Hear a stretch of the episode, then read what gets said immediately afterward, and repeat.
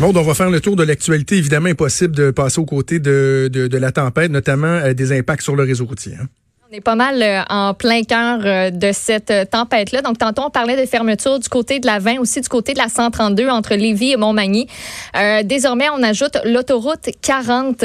Il y a un carambolage impliquant un nombre qui n'est pas déterminé jusqu'à présent de véhicules qui entraînent donc la fermeture en direction ouest. C'est dans le secteur de Donnacona, tout près de Québec. Les services d'urgence qui sont sur place, qui ont répondu à plusieurs appels vers 9h30. Selon les premières informations, pas de blessés graves. Par contre, ben c'est sûr que c'est un désagrément que l'autoroute 40 soit fermée. Ben soit oui. dit en passant, il y a eu un autre pas pire accident là, sur la 40 d'ailleurs euh, d'ailleurs aujourd'hui. Euh, les euh, autorités qui appellent à la plus grande prudence pour euh, tout déplacement aujourd'hui. La SQ qui a souligné qu'en vertu du code de la sécurité routière, euh, les euh, conducteurs sont tenus de réduire leur vitesse lorsque la visibilité est réduite par les précipitations ou que la chaussée est glissante. Sinon, ils s'exposent à une amende, toi, de 108 dollars et à deux points d'inaptitude. OK. Est-ce que quand tu dis ça, tu le sens bien, là? Je le sens, là. Ah, je le sens. Caroline, que je le sens, puis que j'aurais aimé ça le savoir, ça, tantôt.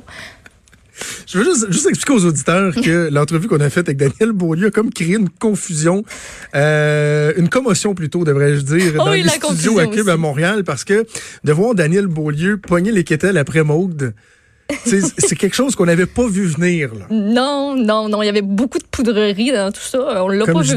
Comme je disais dans la pause, qu'un invité pogne les nerfs après moi, qui s'amuse à poker les gens, peut être baveux, peut faire de l'opinion tranchée, à la limite, ça se peut, ça s'est déjà vu.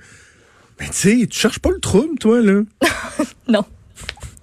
Je veux juste pas pogner le kilo, c'est tout ce que Non, je bref, veux. bref, tout le monde doit adapter euh, sa conduite euh, en conditions hivernales. Absolument. Euh, euh, camionneurs, automobilistes et cyclistes, autos, pourquoi pas? Parce qu'il y en a des cyclistes. auto, hein. Il n'y en a pas de Ouais, problème. Ouais. Euh, on l'a dit un peu plus tôt, entre autres, on en a parlé avec Emmanuel Latraverse, c'est jour de baillon en ce moment à l'Assemblée nationale.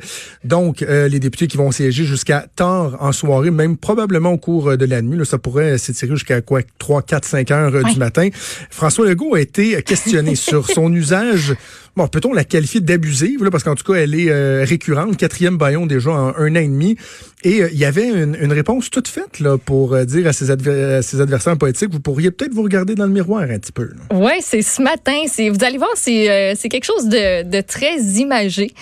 Il a dit le PQ a fait 70 baillons. Le PLQ, le PLQ a fait 79 baillons. Le PQ était le Ovechkin du baillon. Le PLQ, c'est un peu le Crosby du baillon. Alors que nous autres, on est plus le Dave Morissette du baillon. Ouch! C'est chien, c'est un peu chien. En fait, je pense que c'est Dave, un peu chien. Dave, Dave, Morissette, à qui on a parlé Ouais. cette semaine, on a fait une entrevue très touchante avec Dave Morissette. Pour- je pourquoi? pense qu'il n'a jamais compté de but dans les nationale, Dave. Je pense que, fait que donc l'exemple est, est- est- est même pas bon. Ouais. À quatre, à quatre baillons. Ouais, mais là, il y a, y a Gaëtan Barrette qui a essayé comme d'en plus de rattraper la chose en disant, euh, en tweetant toujours, euh, en se comparant à Dave Morissette à propos de ses, ses nombreux baillons, François Legault nous dit maintenant qu'on a devant nous le goon de l'Assomption. Ceci dit, avec le plus grand Ah, respect pour. Dave Morissette, entre parenthèses par la suite. Donc, le hockey s'invite un peu trop dans tout ce débat-là au ouais. final. Ici, on revient plus à la, à la politique même, au parti, à ce qui se passe à l'Assemblée nationale. Euh, donc, le Parti libéral qui euh, demande au président de l'Assemblée nationale, François Paradis, d'intervenir, de défendre le travail des parlementaires, parce que, ben, justement, il s'est insurgé contre l'utilisation d'un quatrième baillon en huit mois par le gouvernement Legault. Euh, Monsieur Arcan veut que le paradis, euh, veut que Monsieur Paradis mette son pied à terre, que le ton du premier ministre François Legault euh, est profondément inquiétant. OK, parlons du coronavirus. Premièrement, au moins une bonne nouvelle pour euh, les Canadiens qui étaient euh, retenus à Wuhan depuis euh, quoi quelques semaines déjà. L'avion qui a fini par atterrir à Trenton en Ontario ce matin très tôt. Oui, on a fini par finir, par arriver, par partir de Chine. Donc, il y a un premier groupe qui est arrivé vers 6h30, tu l'as dit, à Trenton. Il y a un deuxième qui a fait escale à Vancouver 45 minutes plus tard. L'appareil qui était affrété par Ottawa ramenait 176 personnes. Ce sont des citoyens canadiens autant que des résidents permanent. Euh, vous allez vous dire, c'est un peu moins que ce qui était prévu. Ben oui, il y avait des sièges, ça a l'air disponible encore sur l'appareil. Il y a des gens qui se sont pas présentés à l'aéroport pour euh, X raisons. Euh, la liste originale qui était dressée par Ottawa, ça comptait 211 noms. Euh, L'autre appareil était réservé par le département d'État américain cette fois-ci, qui a décollé de Chine euh, une couple d'heures après euh, le premier avion. Il y a une cinquantaine de Canadiens qui étaient à bord. Eux sont descendus à Vancouver pour ensuite prendre un autre vol vers Trenton.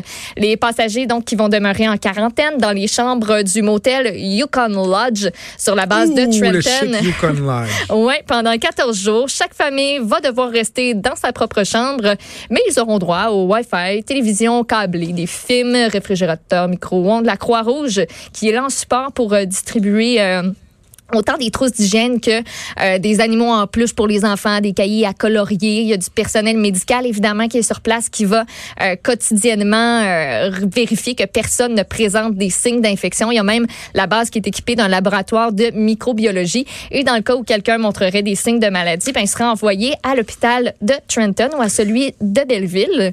Et pendant ce temps-là, ben on a notre ministre ici, Daniel Oui. Lecan, qui a fait une annonce ce matin, en fait, qui a apporté des précisions. Je sais pas, vous, je peux-tu qualifier ça d'annonce? Un peu. Oui, Quatre oui. hôpitaux euh, de la province, donc deux à Montréal, deux à Québec, ont été désignés par le gouvernement pour recevoir d'éventuels d'éventuels cas de personnes affectées par le coronavirus. C'est bien important, il n'y en a pas. Il n'y a même pas de personnes sous investigation présentement ici au Québec. Euh, on parle de l'hôpital général juif, l'hôpital de Sainte-Justine pour Montréal, le centre hospitalier de l'Université Laval et l'Institut universitaire de cardiologie et de pneumologie de Québec euh, qui ont été euh, destinés là, pour, euh, pour vos malades. Vous, à Québec, exactement, Voilà. désignés.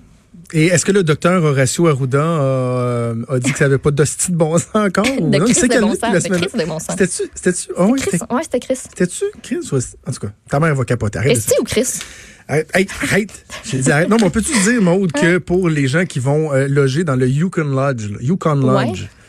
Après Ben, avoir passé deux, trois bien. semaines euh, en panique dans une situation précaire, absolument alarmante et inconfortable à Wuhan, ne savant pas, ne sachant pas quand est-ce que leur pays était pour finalement les, les rapatrier, le Yukon Lodge enfermé dans la chambre, tu sais, c'est le château Frontenac dans la suite présidentielle. là. Oui, oui, il y a tu une. dois être content en cibole. interrogé par euh, soit la, prenne- la presse canadienne ou CBC News. Là, il y en a une qui disait entre autres. Là, moi, je suis vraiment contente. Elle dit, je pense que là, je vais pouvoir dormir puis que je vais comme dormir 20 heures d'affilée parce que je taboute. Tu sais, c'est stressant ce qui se passe euh, Ben oui, quand tu sais ben pas trop là, rendu là-bas. Bonne chance à ces gens-là. Puis également, il y a les deux, euh, les deux Canadiens hein, qui sont sur, euh, coincés sur un navire euh, au Japon, la famille Ben oui. Pas évident, pas évident. Ils sont en quarantaine, pris dans une petite chambre. Puis pour avoir fait une croisière une fois dans ma vie, écoute, les chambres sont minuscules. Il y a des gens comme euh, ces personnes-là qui ont pas de balcon, Ouais. sont pris là euh, pendant 14 jours. Ça fait déjà plusieurs jours qu'ils sont là. En plus, ils arrivaient à la fin d'un périple d'un mois en mer. Tu sais, tu dois commencer à avoir hâte de d'être débarquer dans du tes affaires, puis Exactement.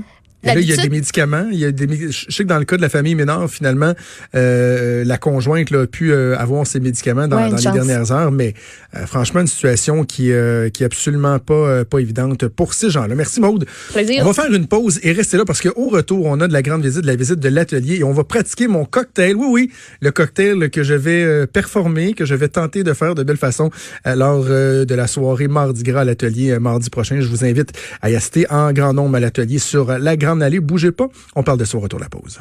Vous écoutez Franchement